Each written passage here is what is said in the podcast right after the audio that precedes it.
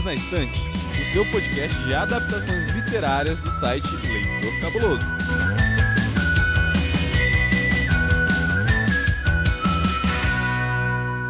Olá, eu sou Domenica Mendes. Eu sou o Sr. Basso. Olha, eu achei que de novo você não ia falar oi pra audiência, Basso. Imagina, eu tava aqui esperando minha vez aqui. Ah, muito bem. E assim, olha só, eu falei que você não ia gravar.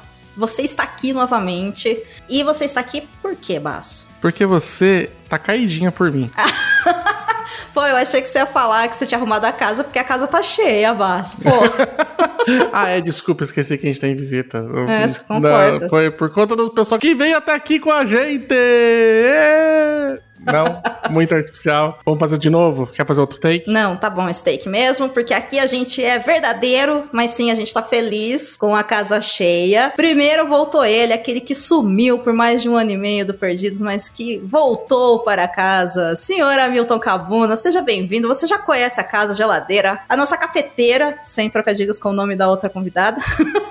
então, Cabuna, como é que você tá? Você tá bem, amigo? Saudações, quadrinista pessoal. Eu estou com saudade de gravar, sumi por motivos de saúde, de trabalho, mas agora estou ótimo, excelente. Pode jogar o sinal no céu que eu apareço para gravar aqui com vocês. Estou muito feliz de estar falando novamente com a audiência aqui do Pedido na Estante e com todos vocês. Ah, maravilha, acabou. Na casa é sua. E Baço, a gente também tá com uma convidada ilustre, gravando pela primeira vez aqui no Perdidos na Estante. Eu tô muito feliz. Basicamente, uma das rainhas da podosfera, alguém que está desde os primórdios, quase que uma entidade aqui no nosso meio, que é a senhorita Cafeína. a entidade eu adorei. Olá, senhor e senhora Domênica. Olá, ouvintes do Perdidos na Estante. Pela primeira vez aqui, depois de 34 anos de podcast, estamos fazendo esse podcast juntos. Agradeço o convite, né? E obrigada, Dô. Eu tô muito feliz aqui de do Cabuna estar comigo aqui, porque alguém tem que entender do que está falando. e já que a gente tá falando de vocês estarem aqui, Cabuna, fala aí o seu projeto, se ele tá andando, conta pro pessoal onde eles te encontram. Então, gente, esse ano eu realmente dei um tempo de podcast, de redes sociais, tudo isso. Precisei dar um, um, um stop. Mas estou retornando agora com a produção do quadro de narrativas e a minha editora, a Totix, está em pleno funcionamento, inclusive com o um lançamento que foi feito na Bienal de Curitiba, o quadrinho Leda.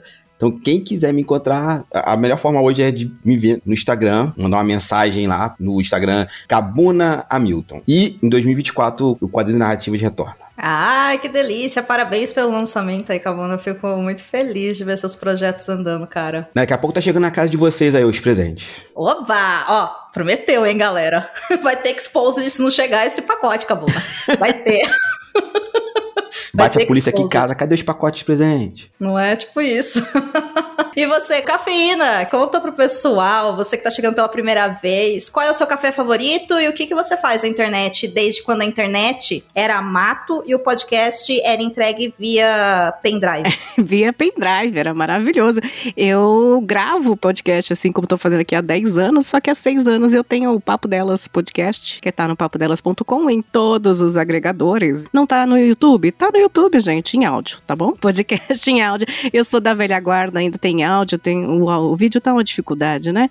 Da gente fazer. Então eu convido vocês para conhecer o Papo Delas Podcast. Há seis anos de podcast, vocês sabem como é, né, gente? No começo tem um monte de episódios, a gente se empolga. E aí no último ano a gente tá tentando fazer algo mensal para garantir que tenha. né? E também lives na Twitch para ler os comentários, os bilhetinhos. É como a gente se diverte fazendo e tem uns ouvintes aí fiéis, incríveis que acompanham. Então fica esse convite aí. Meu café fa favorito é quente. Gostei, no calor a gente sofre, é sobre isso. E olha só, gente, vocês estão ouvindo essa voz maravilhosa de cafeína, porque ela não falou, mas eu vou falar. Cafeína também é locutora, então se você estiver procurando aí uma locutora de muita qualidade, muito comprometimento. Contratem cafeína, além de contratá-la para edições de podcast também, porque nós somos parça de trampo, né, amiga? É isso. Exatamente, ainda temos esse CNPJ, hein? trabalhamos aí, vivemos, pagamos conta, editando podcasts e áudios e vinhetas e spots e gravando vozes. Então, fique à vontade de conhecer meu trabalho aí, é dricasanches.com.br, tá lá meu portfólio. Que é o nome falso dela, é o nome de superiorina dela, gente, Drica Sanches. Isso, tá? meu nome artístico. É o nome. Meu Deus. Enquanto eu processo essa informação, é hora da gente dar uns beijos por aí.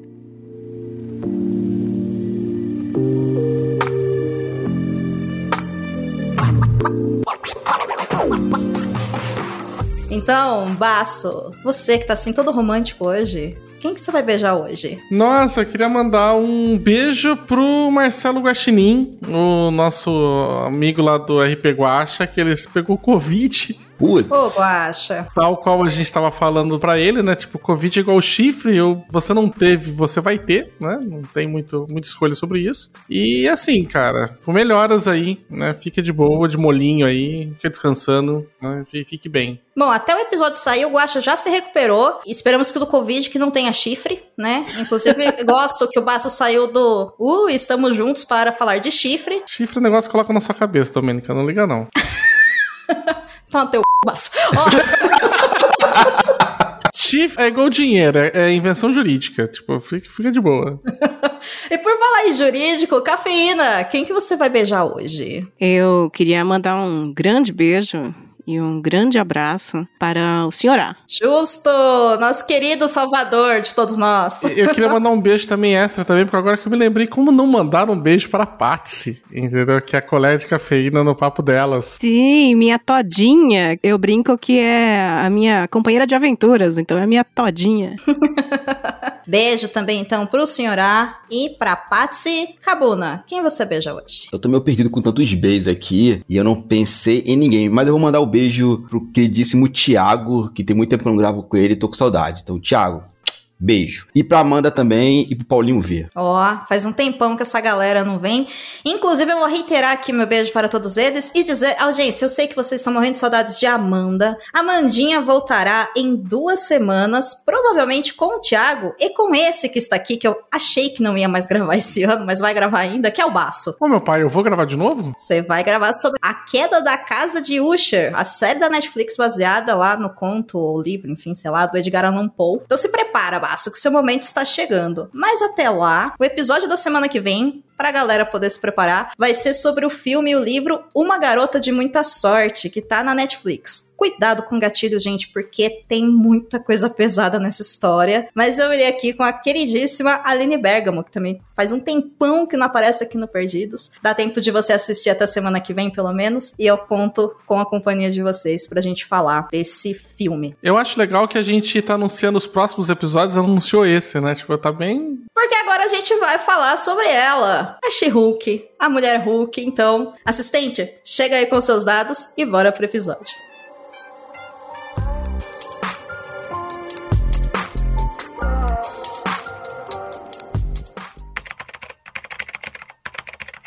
Série Mulher Hulk, Defensora de Heróis, ou simplesmente She-Hulk, estreou em 18 de agosto de 2022 na Disney Plus. Segundo a Wikipedia, She-Hulk é a oitava série de televisão do universo cinematográfico Marvel, produzida pela Marvel Studios, compartilhando continuidade com os filmes da franquia. Na trama, Jen, prima de Bruce sofre um acidente de carro junto com seu primo e, ao ter contato com seu sangue, acaba se transformando na super-heroína verde. Enquanto tenta viver sua vida e gerenciar sua carreira como advogada, Jen descobre que nunca mais será apenas Jen, será também a mulher Hulk. Assim, passa a trabalhar em uma empresa de advocacia que atende a causa de super-heróis. Como eu adiantei aqui, gente, hoje a gente tá aqui unidos não é mesmo? Esse quarteto fantástico. Não, pera. para falar de uma série que saiu ano passado, que sempre tá em tempo de você ver ou rever, que é She-Hulk, ou melhor, aqui no Brasil, Mulher Hulk, Defensoras de Heróis, que está disponível na Disney Plus. Cumprindo aqui com o nosso ritual de boas-vindas, eu tenho um desafio para a nossa convidada cafeína. E café, eu te desafio a colocar o seu terninho e o seu saltinho e entrar no Tribunal da Podosfera Literária Brasileira, incorporando a advogada como nos velhos tempos e apresentar a série She-Hulk para uma juíza imaginária aí. Você topa? Vamos ver, hein? Eu tô um pouco nervosa aqui imaginando se Matthew Murdock está do meu lado.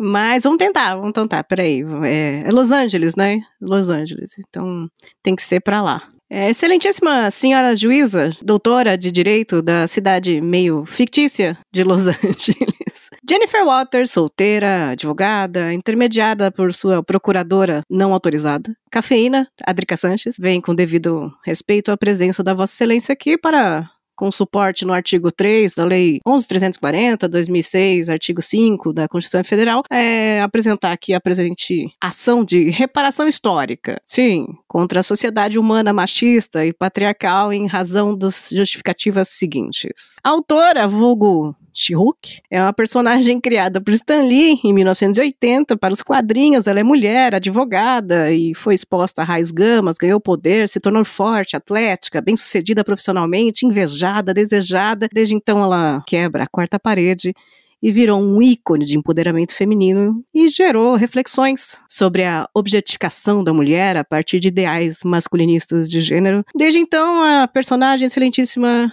nos quadrinhos pouco se importava com as críticas assim, se orgulhava até das suas conquistas e formas. Não obstante, a série She-Hulk a Torned at Law, lançada em 2022 na Disney Plus, vem gerando polêmicas ao situar o início da autora Jennifer Waters como She-Hulk nos tempos atuais, com questionamentos ao machismo e ao tratamento que a sociedade dá às mulheres e às suas atitudes. E na referente série, acompanhamos a Jennifer em sua nova fase, enfrentando relacionamentos tóxicos, opressões de grupos antifeministas, a Vila Patricinha, o vilão Zen, tendo contatos com heróis nos tribunais, enquanto ela vai equilibrando a vida entre a advocacia e seus superpoderes recém-descobertos. Com isso, pede-se que sejam julgados procedentes nossos pedidos, excelentíssima, de reparação histórica da ficção, condenando os coletivos de réus a pagar indenização por danos morais e materiais a todas as mulheres superpoderosas ou não, em forma de um respeito, dois admiração, Três, condições igualitárias de trabalho. E quarto, divertimento mútuo. E excelentíssima aqui eu dou à causa o valor de muito obrigada por nada. Rapaz. Qual foi o veredito? Aí olhei pro lado procurando o Matthew. Olha, se bem que eu fico bem, bem abalada, assim, eu não sei quem que eu queria, a She-Hulk ou o Matthew, tá? Fica aqui a, o questionamento. Pra quê? Pra mesma coisa que você pensou aí, amiga. Pra, pra que a pessoa quiser, sendo, sabe, tendo consenso, Cafeína, vê só, propus esse desafio para você porque eu sei que muitos anos atrás você já advogou e, miga do céu. Já fui. Uma, uma atormentada pela lei. a torna atual. Maravilhoso. E eu vou aqui continuar nessa pegada e vou confessar aqui para vocês, tal qual eu confessei no episódio de One Piece com o nosso querido amigo Guacha, que o, o Baço já supracitou neste episódio. Agora a gente fica todo mundo falando, né, desse jeito Nossa, vai, que... você é um advoquês foda agora. Não é? é? Que eu acho, gente, o nome Mulher Hulk ou She-Hulk uma coisa simplesmente horrorosa, assim, sabe? Eu me lembro que a primeira vez que me falaram, olha aqui, tipo, tem um quadrinho, né, da She-Hulk, né, da Mulher Hulk e tal, e eu, o que que é isso? Ah, é um Hulk, só que é mulher, e eu, ah, nossa. Pois é, é, eu nunca tive muita atração por essa personagem na adolescência, em jovem, porque, exatamente por isso, assim, porque eu só falava, ah, é um ogro igual o Hulk, só que mulher. Ah, eu não sabia da história. Meu conhecimento era basicamente SBT e Globo de heróis, assim. Mas, do, She-Hulk é legal não é tão ruim. Mulher Hulk é horrível. Eu fiquei pensando, o que que poderia ser, assim, uma Hulka? Hulka é horroroso. é, no Brasil, Hulka não ia dar certo. E, e sim, concordo contigo. She-Hulk fica melhor do que a tradução, né, pro português de Mulher Hulk. Agora, em inglês, eu pensei, comecei a pensar em nomes assim, a, a Greena, que seria Greena, né, a Verdona. E assim, em português, Verdona. ia ficar horrível. Não tem, é muito difícil um nome para ela. Até porque o personagem é para ser um ogro, é para ser uma coisa também não não muito normal, né? Eu não sei. Agora, essa coisa de tudo ser mulher-aranha, mulher Batman, mulher isso, mulher aquilo, é chato, né? E para vocês, meninos, foi a mesma coisa? Assim, vocês julgavam o nome da personagem tanto quanto nós aqui, mulheres? Não, gente, eu não julgava não, porque assim, como eu cresci lendo a personagem, é, foi aquilo, Mulher Hulk, é Mulher Hulk, vida que segue. Inclusive, Verdona é utilizado no, nos quadrinhos, não sei como tá agora, né, mas no passado era, por causa de espaço de palavras, né, porque Mulher Hulk ocupa muito mais espaço do que Verdona. Quando o quadrinho era um, um formato menor, né, do que o formato americano, a gente chama no Brasil de formatinho, tudo diminui, inclusive o balão, inclusive o número de palavras. Então, para você batizar a personagem, virou Verdona. Ai, podia ser Hulka, né? Hulka é Tentaram. legal. Teve essa discussão na época da tradução, mas o pessoal falou, gente, não, né? She-Hulk, Mulher Hulk, vida que segue. Eu gosto que Verdona é muita pegada, tipo, tradução Record, né? Tipo, sei lá, Breaking Bad, a química do mal, né? Verdona. A, a Verdona não é usada assim como apelido da personagem dentro daquele universo, não como o título da, do quadrinho. Agora, existe, já que eu vou aproveitar do Cabuna aqui, existe um porquê que os heróis têm que chamar homem alguma coisa, mulher alguma coisa? Porque não pode ser chamar só João Incrível, assim, não tem... Por que que tem que ter o homem, mulher? Porque não sei se existe o Homem Maravilha, né, que tem a Mulher Maravilha, mas ela podia só chamar Maravilha, não precisa ser a Mulher Maravilha, Vem né? muito da tradição circense dos Estados Unidos, que era alguma coisa o forte, é, tinha esse nome fantástico, né? Tipo, Homem Maravilha, que tem nos, tem nos quadrinhos e possivelmente em 2024/2 vai estrear na, na Disney Plus. Wonder Man, né? No Brasil ficou como Magnum, por quê? Não sei. É, mas isso vem da tradição circense, né? Você tem o Superman como primeiro super-herói e já tem essa coisa de ter o Man no título. Daí pra frente é ladeira abaixo, né? Então, Spider-Man, né? Também tem o Man, mar- tem coisa marcada ali, né? O homem alguma coisa, né? Iron Man. Pessoal, esse é o problema quando você tem uma língua que não tem marcação de gênero. Aí o pessoal, pra poder falar, ah, esse cara é um homem mesmo, tá ligado? Tipo, é do gênero masculino, aí fica colocando isso daí. É por isso. E aí na tradução fica Mulher Hulk. Ainda podia chamar João. João de. Ferro. João de Ferro.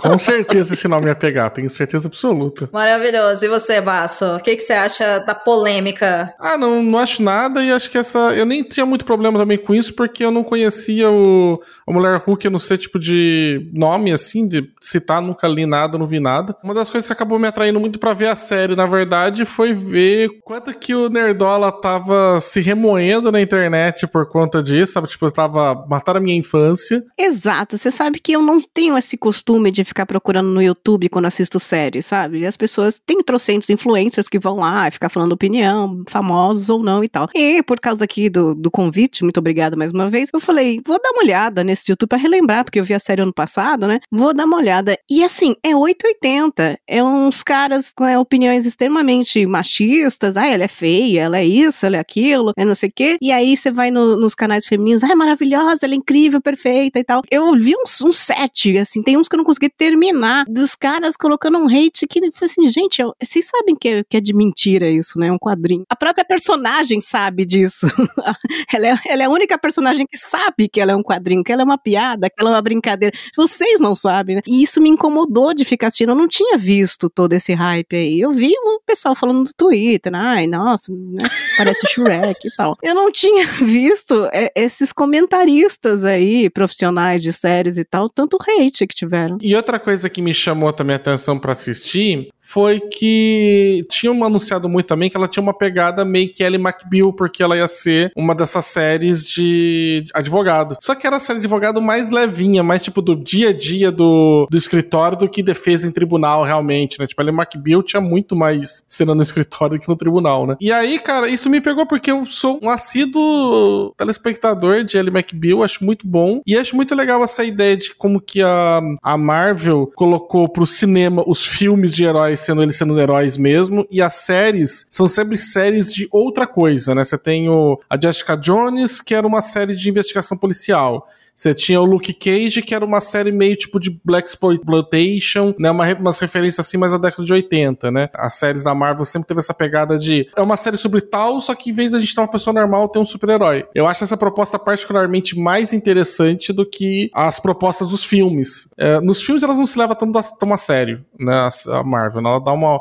uma, uma zoadinha e tudo mais. Mas nas séries eu achei que ela tava se levando um pouco a sério, sabe? Tipo, tava um pouco carregada. E aí quando veio fala, tipo, vai ser uma comédia, eu falei, cara, bacana, gostei, quero ver. Eu, inclusive, sempre indico as séries da Marvel. Porque, assim, para mim, os filmes, eles. Agora, metade da audiência do podcast vai desistir da gente, tá? Mas aguenta aí, gente, tem muito conteúdo bom. Que é, meu, os filmes são filme de bonequinho, né? Claramente, né? É porrada, é isso. E aí eu acho que essa pegada de vida real com pessoas com superpoder, mas que na verdade não é uma pessoa igual a você, porque todo aquele universo é fictício é dentro do, né, da história e tal, é muito legal. Eu acho a série simplesmente maravilhosa, com exceção de Loki, que eu achei uma coisa. Sabe? Assim, né? Não gostei. Assim, até tenho amigos que gostam, mas, né? Pra mim não funcionou. Eu gostei porque eu não entendi. Aí, ó.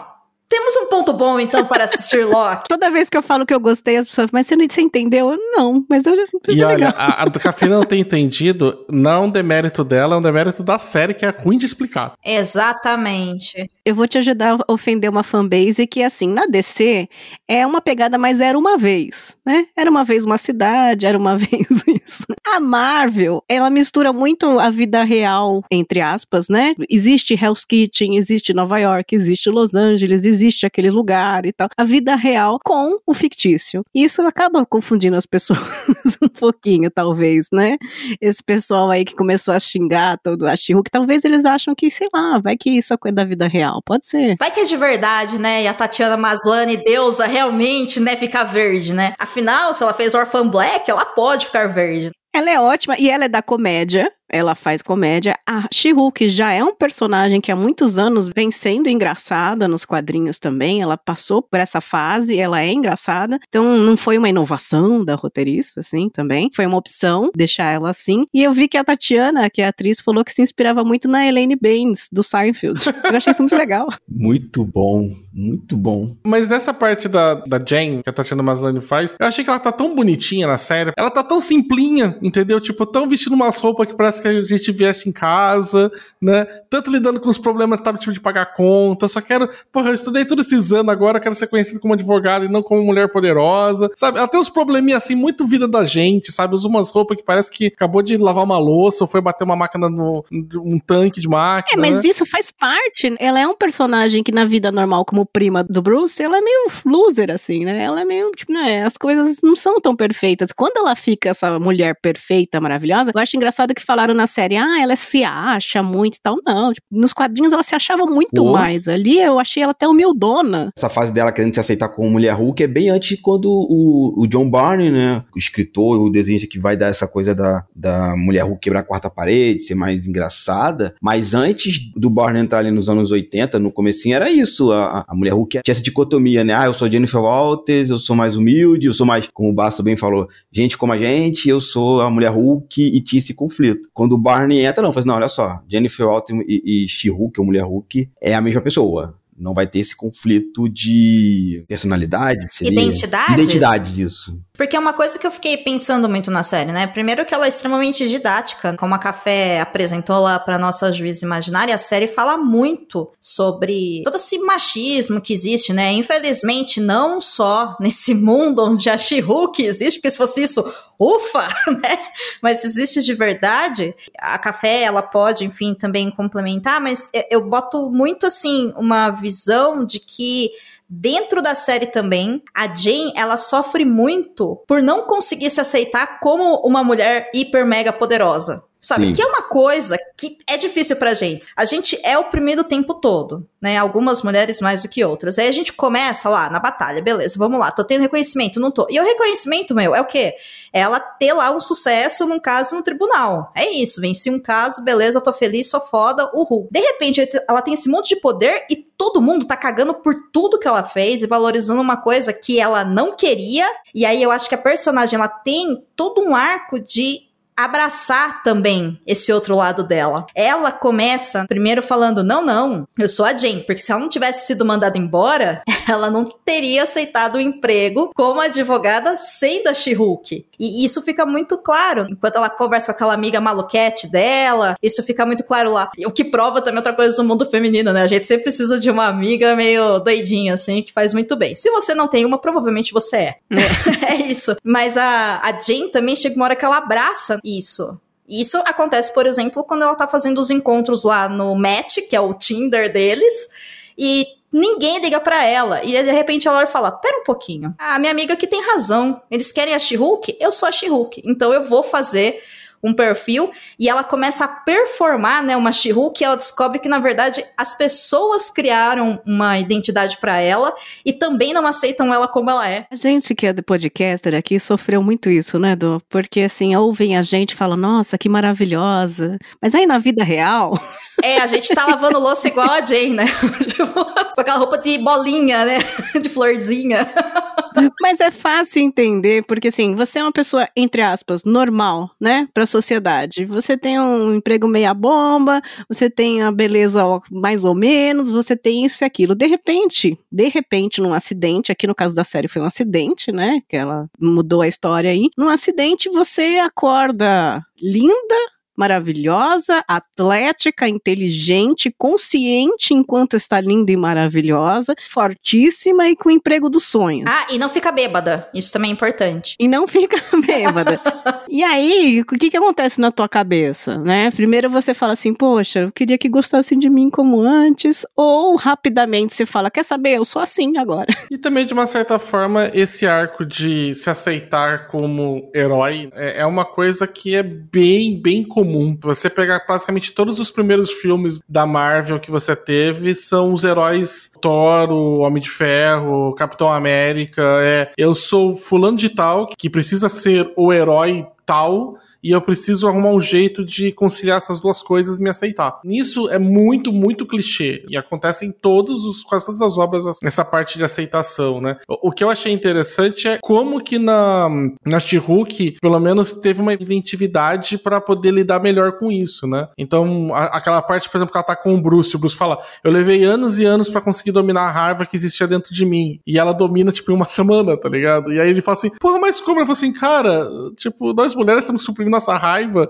tá ligado? A vida inteira a gente foi treinado pra, pra isso. Aí é muito engraçado, porque todos os grandes problemas que você viu que o Hulk tinha, eram todos porque, porque ele, era, ele era homem, né? Tipo, então tá, tá muito acostumado a fazer o que quer, né? Então é difícil daí quando tem muito poder se controlar. Com ela mostrando isso e ela mostrando também como ela tava tentando dar uma soluções fora do, do superpoder, né? Porque é, isso é uma coisa que eu acho que é muito. Nisso eu acho que a, a She-Hulk ela trabalha um pouco com a linha tipo de que normalmente os heróis, quando vão receber os poderes, de repente todos os problemas deles são resolvidos através dos poderes. Então é aquela coisa, sabe, que o pessoal fala? Se eu te der um martelo na sua mão, tudo que você vai ver na sua frente vira um prego. Eu gosto muito dessa análise, que eu cheguei a ver alguma coisa, né? Essa análise comportamental de que, uh, e é uma teoria de que o raios gama, ele desperta no gênero tudo o que ele gostaria de ser da forma perfeita. Então, no Hulk seria aquele que o homem gostaria de ser na sua forma perfeita, e na She-Hulk o que uma mulher gostaria de ser na sua forma perfeita. Isso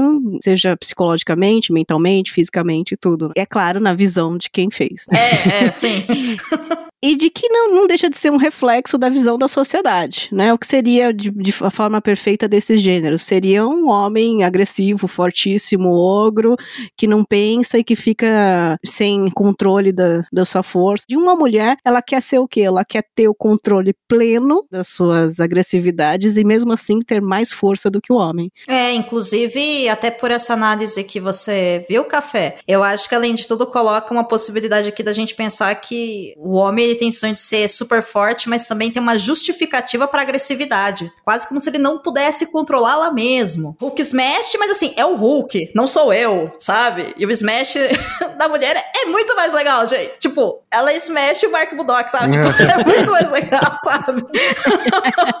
mas assim que eu tava falando também, é que eu acho interessante que ela decide começar a inventar outras maneiras, né? Por exemplo, ela processa o pessoal, né? Ela vai através tipo, de vias legais, ela tenta resolver de outras formas que, que ela não fique daí refém do poder dela, né? E, e, eu acho isso uma coisa interessante que acho que passa além do fato da aceitação de falar, olha, ah, eu não quero usar meu poder porque não sou eu, né? Eu também não quero usar meu poder para não ficar dependente dele, porque se você vê depois os, os outros problemas, tipo, irmão, o, o Tony Stark não pega mais um café se não tiver uma geringonça que traz para ele, tá ligado? Sabe? Sim. Acabou, entendeu? Mas aí é rico, né? É. Isso aí não é herói, é rico. É outra coisa, é.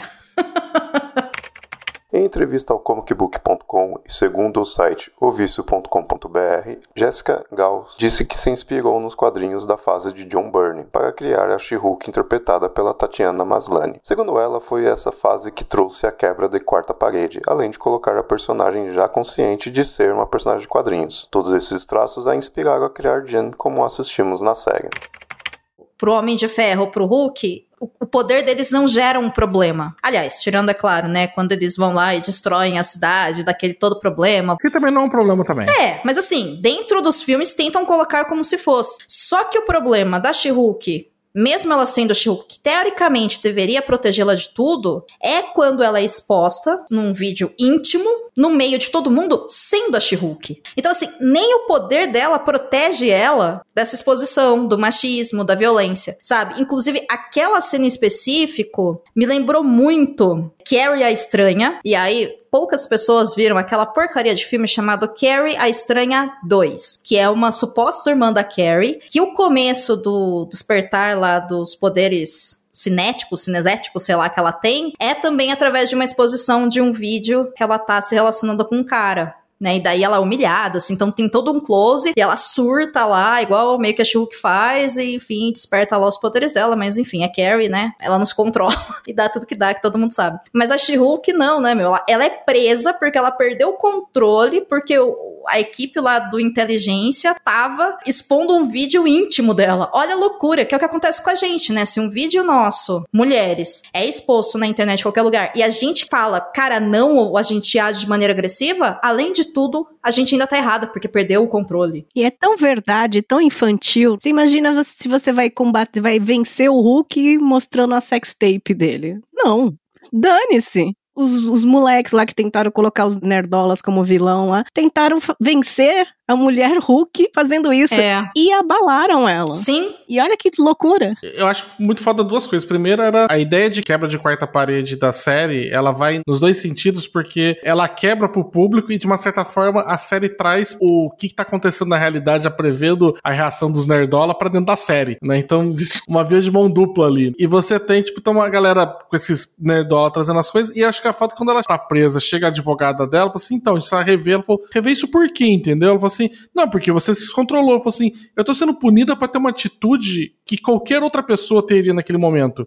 Entendeu? Eu acho que isso é foda, porque, porra, como assim? O pessoal tá exposto, tá ligado? Tipo, pra um monte de gente, a, vídeos íntimos meus entendeu? Ah, pra uma galera. E você queria que a minha reação fosse o quê? Eu tô errado em perder o controle, eu tô errado em ficar puto da vida, sabe? Acho que é muito foda como que eles conseguiram traduzir um milhão de problemas que a gente vê que as mulheres têm, tipo, na vida real, pra She-Hulk mostrar, falar assim, olha, a sociedade é tão machista, tão filha da puta, que mesmo se você tivesse superpoderes, entendeu? Você ainda não ia conseguir vencer nela aqui. E pegando esse teu gancho aí, tem uma parte que a, a Jennifer é muito legal porque ela quer resolver tudo legalmente, né? Mas aí ela vai presa, injustamente, vamos ser sinceros, e ela tem uma condicional desde que ela passe a usar aquela tornozeleira, né, igual o, o Blonsky. E eu acho muito bacana que foi um, momento que a, a, amiga dela, a Nick, fala assim, não, a gente vai encontrar esses caras e vamos resolver tudo de uma maneira só. Ela fala, legalmente. Aí a amiga dela, é... Eu falei assim, é, não, não precisa ser legalmente não, acho que tem uns caminhos mais, mais interessantes do que a, a lei. Mas ela ainda é isso, né? Ela poderia caçar cada um deles e tava tudo bem. É, ela poderia resolver como o Hulk resolveria, né? Exatamente. né? Tipo, dando um soco em eu, todo mundo. Eu sou contra a violência, porém depende, né? É. Mas ah, não, não, eu vou resolver isso tudo de forma legal. E eu acho que isso é bacana, a série, vocês estavam bem falando. A série não se baseia nos poderes, se baseia na capacidade intelectual dela como advogada. Ponto. É, é maravilhoso, sim, gente. É maravilhoso. Sim. Inclusive, por exemplo, por mais que assim, eu acho maravilhoso o que, que a Fleabag faz de quebra de quarta parede, né? Eu acho tão foda o quanto que o pessoal da Disney elevou a 13 terceira potência de que eu sei que isso aqui é uma série de comédia, né? E, e ela brinca em vários momentos sobre isso, sobre essa série, né? Inclusive nos quadrinhos tem um, um episódio em que ela rasga a página e vai reclamar com o roteirista. John Byrne. Que tá errado aquilo lá. No final tentaram fazer isso. Ela sai do, da série e falar: não, isso aqui tem que mudar o final. E eu acho maravilhoso porque ela vai com o Kevin, que seria que era pra ser o Kevin Five, mas na verdade é uma inteligência artificial. Que, aliás, a série dela faz um milhão de referências também. No último episódio abriu a referência ao Hulk do Ruferino, né? Tipo, da década de 80. É, é muito bom. E aí tem, tem essa referência aí, ela vai trazer, ela fala assim, cara, tá tudo errado. E aí ela refaz, fazendo a crítica que todo mundo faz, fala assim, a Marvel, ela, ela é colocada como sempre fazendo sempre tipo a mesma solução. E assim, você vai pegar os filmes, o roteiro é o mesmo para todo. Porra, vamos fazer um negócio diferente, tá ligado? Tipo, não é a minha série. Tira o, o, o Hulk aparecendo no final. A Titânia, tira a Titânia, tá ligado? Eu acho tão ótimo porque minutos antes eu tava tudo, sendo tudo isso, ela olhava pra trás e falava assim, vocês estão gostando disso? Vocês acham isso legal? Apareceu Titânia, por que, que a Titânia é. tá aqui? Tá por que, que esse cara tem poderes, tá ligado? Aí, tipo, o que o Kabuna falou agora, assim, a série não é sobre poderes. Tira o cara com os poderes. O vilão é ele por ser ele, não é porque ele não precisa ter o sangue do Hulk. E aí, cara, eu acho tão maravilhoso quando ela quebra e começa a conversar com o Five, fala assim, e mais ainda, né? Que esse negócio que tem de, de Dead Shoes, tá ligado? Tipo, colocar o, o Matt Mortog mais? Porque assim, tipo, uma garota tem necessidades. Aí ela vira pra câmera e fala tipo, e quando a gente vai ter o, o, os X-Men? E dá uma, dá uma risadinha pra câmera e dá um joinha do tipo, gente, eu tô tentando, tá ligado? Demolidor que apareceu assim, completamente melhorado da série. A série é maravilhosa, eu sou muito fã de Demolidor. Mas ele apareceu como um personagem mais, além do uniforme ali, né? mais forte e tal. Ele é um personagem que pula melhor, que luta melhor, que conversa melhor. Nossa, que Cafeína até falou manhosa, né? Eu vou ter que discordar de você, Cafeína, porque aquele uniforme dele é horroroso. Aquele amarelo eu, eu quis dizer, pera, ele é mais robusto, robusto, mais encorpado. Ele é mais gostoso. Ah, sim. sim, isso ele tá, mas, mano, que uniforme feio que me deram pro Matt Murdock. A, a Jane fala pra ele, né? Preciso muita coragem para usar isso. E ele, você tá zoando a roupa de um super-herói, tipo, de um homem cego, né? Porra. Esse foi um ponto que eu achei interessante quando a Cafeína falou lá atrás do, dos haters. Tem um professor que é o Christian. Eu, eu, esqueço o nome dele, peço desculpas. Ele é do canal Diversidade Nerd. E ele usa o termo nerdola de bem. E eu adoro essa expressão. Ele tava falando sobre isso a ver no, no, no, canal dele, que ninguém entendeu porque o Demolidor é engraçado, é vermelho e amarelo. Aí, gente, é o Demolidor original dos quadrinhos, que era só uma cópia do Homem-Aranha, que a diferença é que ele não tinha o sentido da aranha e era cego. Mas aquela coisa da piadinha, do humor, desse traje ridículo, uh, em termos de cor, é isso. O que o pessoal viu do, do Netflix foi o Demolidor dos anos 80, o Frank Miller, aquela coisa sombria. E foi um choque. E eu adorei adorei. E essa coisa leve, essa coisa um pouquinho. Um pouquinho não, muito mais pra cima do que aquela coisa sombria, ó, eu sou malvado, estou sofrendo com aqui minha alma. Ai, me saturou assim, falei, gente, não. É, mas ao mesmo tempo eu acho maravilhoso, porque assim, na boa, né, o uniforme ela criticar, na hora que ela critica, eu fiquei pensando no Wolverine com aquele uniforme amarelo ridículo, ah, sabe? Ah, é, nossa. Amarelo e azul, E assim, né? gente, o nerdola, ele sofre, né, porque você se apaixonar por aquelas coisas ridículas, né, aí você vê melhor, aí você fala, não, eu amei aquilo. Sabe aquela coisa, você nunca pode odiar uma coisa que você não amou antes? Né? Então, é, é, é, foda, né? Mas eu, eu acho também que é muito legal, né? Esse crossover que fizeram entre a She-Hulk e e o Matthew, porque, meu, é isso, né? É trazer a leveza dele lá no passado pra cá, que é onde cabe, que é uma série de comédia, é uma série mais leve. Tem muitas camadas, né? Falamos aqui de algumas, mas é aqui que ele vai poder ser um cara mais engraçadinho, que não se leva tão a sério, só quer salvar o, o, cliente dele de um sequestro. Inclusive, aquele cliente dele, né, o estilista dela, gente, ele é simplesmente maravilhoso, assim. Eu, eu fiquei apaixonada por ele. Eu muito queria, entendeu, ter um estilista daquele. E, e, assim, os detalhes, né, porque a gente fica pensando, pô, como é que ele vai fazer roupas para ela, né, que vão ter tudo isso? Claro que é um mundo ficcional e blá blá blá, mas aí começa a fazer sentido dentro da própria série, porque que a Jane sempre aparece com roupas maiores do que o tamanho dela, né? Porque tecnicamente teoricamente, depois quando ela se estica, tem que esticar junto a roupa, né? Enfim. Mas é, é muito legal. E ela super preocupada. Não, agora, agora se me perdoa, você vai fazer meu vestido de gala, né? Porque assim, uma mulher precisa de uma roupa de gala, sabe? Por um evento corporativo. Eu gosto de um pequeno detalhe em que antes dela virar Hulk, ela tira o sapato. Sim. Porque o sapato não estica, né? É, ela tira o sapato e ela agora vira... É, só no casamento lá, quando ela é provocada pela Titânia, que o sapato estoura no pé dela, né? tipo, plef. Ai, cara, e que, que maravilhoso que foi ver, a, acho que é Jamila alguma coisa, né? Como é que é o nome dela? É um nome difícil de pronunciar. Faz... The Good Place. Eu conheci ela no The Good Place e eu achei engraçado porque ela fez a Titânia igualzinha. É. ela refez a personagem dela do Good Place ali, né? E, cara, eu achei maravilhoso, porque tava acompanhando na época imagens dela ali que, porra, ela é super forte e tudo mais, mostrando no set, ela falou assim, cara, ela falou, o corpo dela mostrando, tipo, gente, é super fácil ela fazer a muque, não tem músculo nenhum aqui, né? Não tem muque aqui, não tem nada, ela falando. E ela fazia da Titânia, tá ligado? Tipo, aquela coisa, aquela deusa, né? Tipo, em terra, maravilhosa. E eu ria tanto com ela, cara. Eu ria, eu acho ela fantástica. Ela se divertiu muito nessa produção. Ah, ela se divertiu. Eu acho que todo mundo se divertiu com a série, que a série passa tanta leveza, assim, espontânea, até o pessoal da família dela que você se irrita porque quem não tem uma tia que fica perguntando coisas indiscretas ou fazendo comparação com os primos e primas? Identificação total. E, e essa palavra divertimento mútuo, que foi o número 4 da minha condenação, ali na, na, hora de falar, era exatamente como eu queria resumir para todo mundo que assistia aí no YouTube ou que tá ouvindo. Vamos tentar se divertir mais com as coisas, sabe? Porque tá tudo muito. Não, vamos ver se isso vai ser fiel ao não sei o que. Primeiro que não existe. É, o que eu vi de, de vídeo falando assim, não, mas nessa parte parte, eles forçaram a barra a ideia é essa, né? É uma ficção. É, é de mentirinha, gente. Tá tudo bem. né?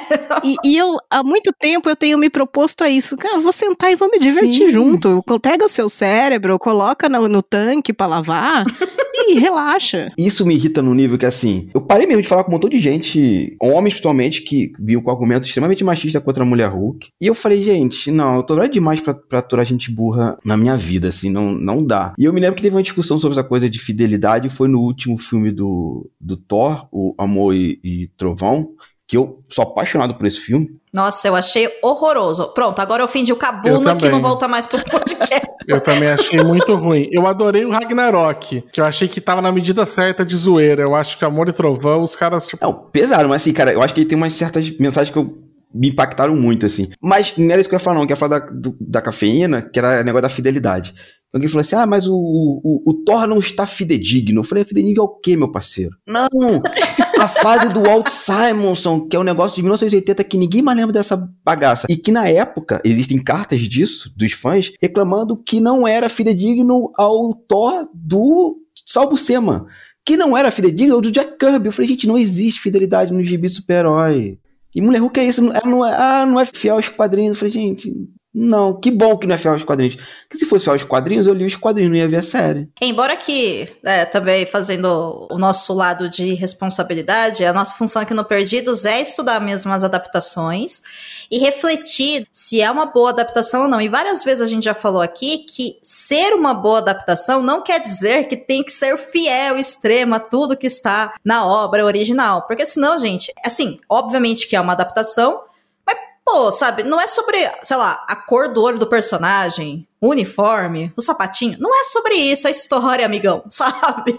A história é como fosse por outras coisas. Eu vou advogar do outro lado, do, assim, por exemplo, uma história que só existe uma, que é a origem, ela pode ser reinventada porque a roteirista achou que o Bruce não faria Acho isso? Acho que sim. Rehistórias de origem nos quadrinhos vive acontecendo. Tipo, o Homem-Aranha já teve umas 150 diferentes já. É que eu tô acostumada com o Batman do, da Globo, sabe? Ai, era uma vez um menino que os pais. Mas eu acho que talvez história de origem, eu achei meio preguiçosinho ela fazer aquela. Bateu o carro, viu uma nave, assim. Podia ter tentado contar a real do quadrinho de 80, sabe? Só pra falar assim, ó, todo mundo sabe que ela surgiu assim e assim, aí depois sim, aí depois tem histórias novas, beleza. Eu concordo com você que existe um problema sério que o Batman ele, realmente ele tem uma, uma das origens mais canônicas. O Batman é um herdeiro, né? Se os pais morrerem, não tem herói. Ah, tá, mas podiam morrer de várias outras formas. Ele sempre morre num beco, morto por um ladrão, né? Mas já mudaram, eu não sei, o Cabuna vai saber melhor. Já mudaram a origem do Hulk algumas vezes? É sempre assim, a bomba explode e tal, mas aí tem motivações da bomba, tudo isso, mas sempre é essa coisa da bomba explodindo. O os filmes mudaram. O Bato até falou, né, que o último episódio faz a referência à série dos anos 70, que isso é uma outra quebra de quarta parede, que a mulher Hulk, ela surge com muitas aspas, primeiramente no, na série de televisão, que queriam colocar ela lá o Stanley ficou assustadíssimo, porque se fizesse a She-Hulk na série de televisão, ia, ia pertencer à empresa que não lembro lá agora. Eu li que ele, o Stanley foi correndo fazer a She-Hulk e registrar isso, porque estavam pensando em fazer a She-Hulk inspirado na Mulher Biônica que já era da UCM. Aí pegaram isso e, e meteram lá dentro, essa origem dela, assim, de prima do Bruce Banner. Mas a gente tá falando do, do, do Batman, a origem dele nunca foi alterada dessa maneira. O do Hulk foi alterado, né? Porque do filme do Edward Norton não tem explosão nuclear. Ela é parecida com a da série dos anos 70. Ele é o cientista pesquisando o soro do super soldado, faz experimentos, dá tudo errado e vira o Hulk. Eu não acho ruim mudar a origem, não, né? Porque algumas coisas básicas de origem que remetem ao, por exemplo, você tem que saber que qual é a função que você vai querer dar pro seu herói. Sei lá, o Batman ele vai combater o crime porque os pais deles morreram por uma ação violenta aleatória do crime de Gotham, né? Então é por isso que ele vai. O Homem-Aranha sente culpado pela morte do tio Ben. Então, assim, ele tem que ser responsável pela morte do Ben. Mas como ele vai morrer exatamente, existem várias versões diferentes, né? Então acho que isso acho que tá ok de mudar, não vejo muito problema, não. Como a gente já falou, é, historinha era uma vez, vai mudando. E, talvez seja, talvez não, com certeza é um conservadorismo da minha parte de biografia, de assistir Fred Mercury falar metade daquilo é mentira, mentiram para mim, sabe? eu fico um pouco assim, eu assisti a série, eu falei, não, surgiu assim, aí depois eu fui ver, não, mas não surgiu assim, mentiram pra mim, sabe? Faz sentido ter colocado na série daquele jeito, porque a série faz parte desse universo da Marvel, então tem que conversar com quem tá acompanhando todos os filmes, todas as séries e tudo mais. E sem falar que, a, enfim, né, o Cabona pode falar se eu tô viajando ou não, mas aqui palpitando, eu acho que essas reescritas de origem também tem muito a ver com o período histórico que tá em pauta. Então, sei lá, meu, agora o problema é a violência policial, vamos colocar colocar isso. Ah, agora o problema é uma guerra fria, vamos colocar isso, sabe? Porque tem que conversar com o público que tá acompanhando aquilo na época. Por isso que She-Hulk aparece, enfim, um disco voador e é um acidente de carro. E apareceu o quê, né? Que fosse conversar ali e depois fosse explicar que o Bruce foi pro espaço. Porque senão, imagina, para quem só tá assistindo She-Hulk, vê o Bruce indo pro espaço. Meu, da onde que ele tá indo pro espaço? Como assim tem espaço? De onde veio isso, sabe? Não faria sentido. Então tem que colocar aquele elemento ali, mesmo porque essa série, ela se encaixa ali num período do universo Marvel. Essa história de adaptar pro real, eu lembrei que eu, que eu vi, acho que foi no episódio 2, 3, que tem aquela cena de que começa a colocar manchetes, notícias e comentários de haters, né? De hater. Imagina, uma mulher verde, que absurdo, uma mulher Hulk, estragaram o Hulk. Tem um monte de mensagens que aparecem no episódio, né? De Instagram, de redes sociais. Aí quando foi ao ar o episódio, na internet começaram a pipocar um monte, assim, pra Disney, pra Marvel, falando, nossa, que forçado, vocês forçaram a barra colocando isso, imagina, tem nada a ver, não sei o que. A Marvel lá respondeu no perfil oficial falando: nessa cena nós usamos prints de todas as mensagens reais. Então, eles, quando surgiu a notícia que ia ter a She-Hulk, eles pegaram todas aquelas mensagens reais dos perfis deles e pra usaram no episódio. coisa o Nerdola de B tem que servir, que é para ser zoado. Mas eu acho que isso ficou tão bom, esse uso de que a gente tá falando de utilizar o, o que que tá passando hoje, né? É, ela super conseguiu adaptar para, olha, qual que é o, o, grande problema hoje e repassou isso. E conversou, inclusive, com a questão de quebra de quarta parede daí também, né? Tipo, estamos quebrando quarta parede, a gente traz também o, o que, está acontecendo agora para cá. Acho que She-Hulk, em, em, matéria de adaptação, acho que foi uma que mais conseguiu pensar de como poderia estar tá utilizando o que está hoje foi muito mais, não sei, pareceu ter muito mais liberdade para poder trazer os assuntos que estão acontecendo hoje para dentro da, da série, sabe? Porque o restante ficou muito, às vezes, referenciando muitos tempos mais passados e a She-Hulk, parece que as referências delas eram muito mais atuais. Eu acho que ficou confuso para mim no roteiro, é o seguinte: ali é um mundo em que os super-heróis existem. A sociedade assiste aquilo existir há muito tempo. A sociedade reagir como a nossa realidade aqui, que não existe super-herói, reagir do mesmo jeito lá, para mim ficou estranho nesse roteiro. Por que, que você acha que ela reagiu igual? a nossa sociedade. A sociedade reagiu como se nu, nu, nunca tivesse existido nenhuma super-heroína no mundo. E ali já existia várias. Vamos lá, Mulher Hulk tem um, um ponto muito positivo no roteiro é que ele faz pouquíssimas referências ao universo Marvel. E eu contei, assim, três que eu lembro aqui agora. Um que fala do, do Pacto de Varsóvia, que até o Murdoch que fala. Aquela piada sensacional do Emil Blusk, né, do Hulk, do Bruce falando assim, ah não, eu sou uma pessoa completamente diferente daquela época. Eu estourei horrores ali. Porque é literalmente, né? Ele falou literalmente. Exato. Mas assim, no universo Marvel, como a gente conhece nesses 20 e poucos anos de filme, as mulheres não são Eu vou falar com dentro daquele universo, tá bom? Elas não são televisionadas como os homens. Viúva Negra é uma espiã, debaixo dos panos. Capitã Marvel tá no espaço. Van, a Wanda surgiu e ficou camuflada ali com, com uma uma agente secreta não, né? Mas uma foragida durante o, o, filme, acho que Guerra Civil. Diferente de um Capitão América, de um Homem de Ferro. E assim, mesmo no Wakanda, que tem várias mulheres super fortes e tudo mais, elas não são Pantera Negra. E também elas não vão pro público, né? Entendi. Elas ficam restritas normalmente das, das ações ali delas. Elas não são um rosto visto e, e, publicado em TV e tudo mais. É, sei lá, quando você tem na era de Ultron, você tem televisionando quem? A luta do Hulk versus o Tony Stark. Né? Você não tem, tipo, closes da Viúva Negra. Entendi. Então faz mais sentido, então. Então foi bom eu ter falado, até porque eu ficava com essa imagem assim, não, a sociedade lá devia estar acostumada com isso, né? E, e assim, é, são minoria. E aí eu não tô falando só de direitos, não, tô falando de quantidade, né? Assim, a gente nomeou aqui basicamente 20 filmes a quantidade de mulheres que tem super-heroínas nesses universos, sabe? Acho que não dão 10. para quantos super-heróis, sabe? E o tanto de. Até filme solo, série solo. Vai, com a Viúva Negra você tem dois filmes que tem mulheres como protagonistas sendo super-heroínas, sabe? Versus os outros 22. Há boatos sobre uma possível renovação de She-Hulk. Segundo o portal disneyplusbrasil.com.br, a planos de uma segunda temporada. O que estava impedindo o avanço das negociações era a greve dos roteiristas. Resta agora saber se vai mesmo acontecer. A gente falou aqui das heroínas e eu, enfim, gostaria de citar que, pra gente encerrar, dois pontos. Um, os super vilões. Porque assim, Titânia é maravilhosa, para mim só fez sentido para mostrar essa parte mesmo, que é uma série realmente de advogada, né? Porque na verdade elas têm uma briga ali jurídica e assim, de quem ela estava atrás? Dane-se, ninguém sabe, não se fala.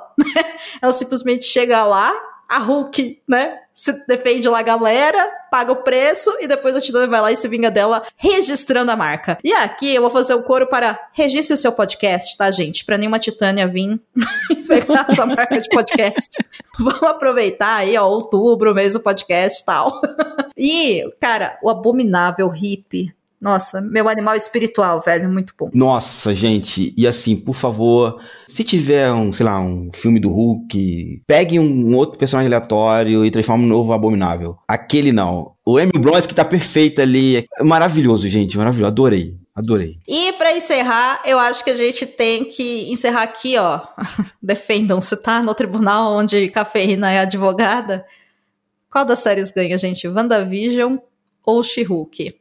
Postei ah, é a série, não, não a personagem, não a porrada. Tanto faz, não, não, entendeu? Não, não, tem diferença. Tem diferença, tem diferença. É impossível vencer a Feiticeira Escarlate. Não tem como. Ela é a mais poderosa do universo Marvel hoje, né? De série, acho que aí eu, eu, fico na dúvida, viu? Porque WandaVision, ela também tem uma brincadeira muito legal, que é brincar um pouco com os gêneros televisivos, né? Então você tem várias referências, vários easter eggs e várias homenagens, então que eu acho isso interessante. A WandaVision, ela leva mais por um lado mais tipo de horror e, e drama, e que dá mais certo. Aqueles flashes que de repente aparece o, o Visão, é só um cadáver, tá ligado? Tipo, e, e volta de novo a ele. Aquele negócio é creepy para um caralho. Pra mim, eu acho que aí vem o clichê do Oscar, sabe? A comédia nunca ganha. Ah, então, aí, ó. Eu sou advogada trazendo argumentos. Muito bem. Porque a comédia é maravilhosa, é legal e mas não ganha prêmio. É. WandaVision é dramático, é muito dramático. Toda a complexidade da história dela, ela ser capaz de matar pessoas pela dor dela, para conseguir coisas, e ao mesmo tempo você tem pena dela, e você torce por ela, mas você tem raiva dela. Você tem muitos sentimentos por ela e pela série toda, por todos os personagens ali. she é comédia. É difícil você dizer, ah, melhor e tal. Se for para premiar, a WandaVision para mim foi muito legal. Eu gostei muito de ter acompanhado WandaVision, mesmo, mesmo. Me, me causou muitas emoções boas e ruins. E a she eu veria 10 temporadas, sabe? Igual Friends. Agora eu não sei se ela tá defendendo fã ou hater, né? Fã ou hater. e na dúvida. É, Cabuna, e aí? WandaVision ou She-Hulk? Eu acho que as duas séries são tão diferentes pra poder comparar. Vou ficar com She-Hulk. Eu gosto muito de WandaVision. Ela dá essa cara pra pra, pra Marvel, nas séries, né? Se não me engano, ela foi a primeira, ela escreveu antes de Loki. Eu acho que trata bem a, hero, a, a, a heroína, a personagem, depois veio o filme do Doutor Esquisito e, e acaba com tudo. Mas não sei, eu acho que Mulher Hulk, eu fui com Mulher Hulk. A leveza da série, acho que todo mundo se divertiu ali. Eu acho que ela é mais plural em, em termos de sociedade, né? Enquanto WandaVision é mais intimista, né? A gente tá vendo o luto da Wanda, Mulher Hulk tá falando com vários aspectos da nossa sociedade. Eu fico com, com Mulher Hulk. Basso, eu te dei um tempo pra você pensar. E aí, se decidiu? Não, não, não, porque assim, eu, pra mim deu empate. A cafeína colocou WandaVision, o Buscabuno colocou She-Hulk e tá ótimo, porque fica pra você decidir. Temos um voto pra cada um. Não, eu vou dar minha opinião, embora assim, é, eu ficaria meio em cima do muro também, mas por esse aspecto do que o, o Kabuna falou, né? WandaVision, eu acho que ele conversa muito com a gente, causa muitas emoções, como a Cafeína falou, mas ele é algo muito pessoal. É um processo de luto. Por outro lado, a She-Hulk é uma coisa infelizmente universal, como a gente ficou falando aqui, né? Vários problemas que nós mulheres passamos, independente se você tá de luto ou não. Ponto. Você vai passar por isso, infelizmente. Por outro lado, a, a ela é comédia, eu gosto da leveza da série. Mas artisticamente falando, eu acho WandaVision muito superior, sabe? Como é tratado ali, né? Cada episódio com a evolução do audiovisual. Gente, aquilo é lindo de assistir. É maravilhoso. E aí eu é por isso que eu falo assim: enquanto obra do audiovisual, eu acho WandaVision obrigatória. Enquanto série televisiva de entretenimento, eu fico com She-Hulk. Então é isso, entendeu? Então eu fiquei meio que em cima do muro e avaliem como quiser. E vamos aguardar ansiosamente pela segunda temporada de She-Hulk, né? Se ela chegar. Tô esperando que sim. Espero que sim, espero que sim. Vamos ver. Final aberto tem para isso, né? Vamos ver se uhum. vira. Mas galera, olha, que episódio fantástico, que episódio divertido. Tão divertido quanto assistir She-Hulk ou mais, porque melhor do que assistir adaptação literária é falar sobre isso, né? Em boa companhia. Então, muito obrigada. Vou começar as minhas despedidas aqui pelo Sr. Basso. Sr. Basso, obrigada por mais um episódio aqui com a gente. É sempre um prazer gravar contigo. Ah, que bom. Que bom que dessa vez deu tudo certo né? E que, que bom que eu fiquei sabendo que eu vou participar de mais aí, não tava nem. não, tava, não tava por dentro, não, mas que, que legal, assim, tipo. A, a Amanda, você precisa voltar logo, né? Porque eu tô tendo que participar aqui, né? Então você acerte sua vida, mulher. Ai, que absurdo. Se convidou para todos os episódios, fica colocando a culpa na menina. Ah, é só um charminho só. Mas eu gostei Volta, demais Mandinha. mesmo. e eu acho daí muito bacana que uh, tenha mais. E eu gostaria que a série das, das séries da Marvel tivessem mais dessa pegada de vamos fazer outras coisas com super-heróis que não sejam filmes de boneco ou histórias de boneco. Eu acho mais interessante assim. Cafeína, como é que fala o termo no juridiquês para quando a gente concorda? mútuo acordo. De mútuo acordo. Olha, estamos de mútuo acordo, senhor Basso. Muito bem. Basso, aproveita, deixa aí suas redes sociais até você voltar pro próximo episódio aqui do Perdidos. Gente, é aquela coisa, enquanto o, o Elon Mosca não, não, não implodir aquilo lá, eu vou estar no Twitter como arroba senhor Basso. E é basicamente a única rede social que eu tenho né? E se não, vou ter que mudar pro Blue Sky, que eu já salvei e também já tá como o Sr. Bass também, então depois vai ficar tranquilo. E é isso, gente. Beijos. Senhor Cabuna, obrigada pela gravação, pela companhia, pelos ensinamentos aí em quadrinhos. Deixa aí suas redes sociais pro pessoal também te encontrar de novo lá no Instagram. Eu tô aí, gente, é só chamar que eu volto a gravar, quero voltar, tô com saudade da, da podosfera. Por enquanto, tô só no, lá no Instagram, enquanto ele não foi implodido também, que agora tem o tal de thread, e que já não vingou. Não vingou, né? Porque não tenho muito ódio no coração. O Blue Sky eu tô desviando dele. Tô conseguindo até e tal. Então, assim, vai, gente, vai lá no meu Instagram, manda uma mensagem, é Cabuna com K, Hamilton, e eu respondo por lá, mas em breve talvez ele vá pro limbo junto. Não garanto nada. Até o final do ano tá lá fim forte. A partir de janeiro a gente vê. E aí, gente, vocês me encontram aí no, no Instagram e ano que vem no Quadrinhos Narrativas. Que é um podcast, tá, gente? Só pra vocês saberem. podcast que eu falo sobre quadrinhos independentes e a cultura pop nacional. E aqui, toda vez que o pessoal me chamar, eu apareço. Arrasou. Cafeína, minha diva, suas redes sociais. Obrigada por ter aceitado o convite. Tô muito feliz. Ah, eu também. Poxa, 30 anos, primeira vez aqui que gravo com o senhor e senhora Domênica. Muito obrigada pelo convite. Prazer em conhecer Cabuna. Tô muito feliz também de conhecer. E agora, quebrando a quarta parede. Ouvinte! você precisa de uma locução, só conhecer aí meu portfólio. E minha rede social agora é LinkedIn, né, gente? Drica Sanches no LinkedIn, dricasanches.com.br no meu portfólio, edição e locução, uma vozinha aí se você precisa. E, bom, vocês falaram de Twitter, né, gente? Agora é X, eu me recuso a falar X, é Twitter. Meu Twitter é arroba bebendo, bebendo porque eu sou a cafeína.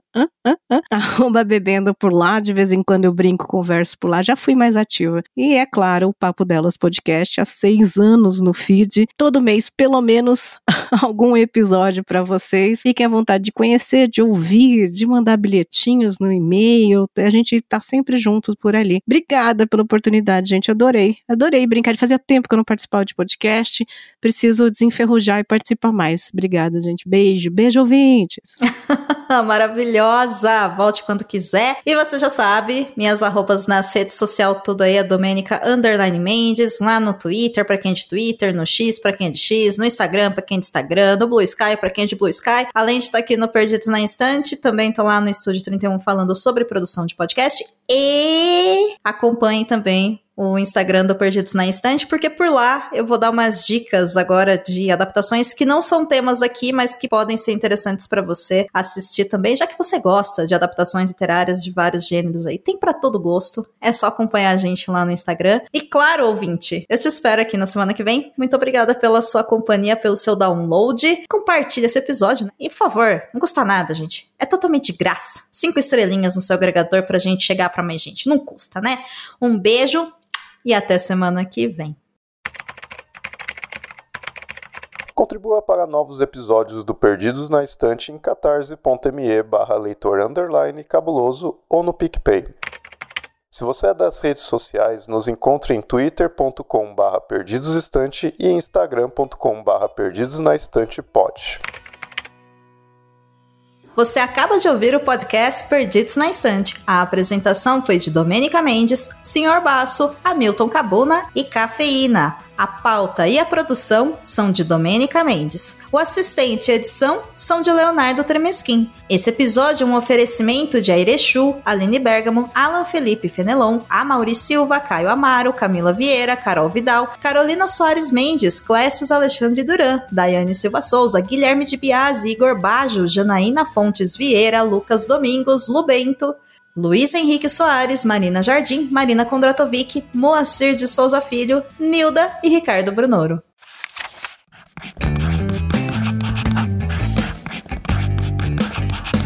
Esse podcast faz parte do site Leitor Cabuloso. Conheça nossos conteúdos em www.leitorcabuloso.com.br.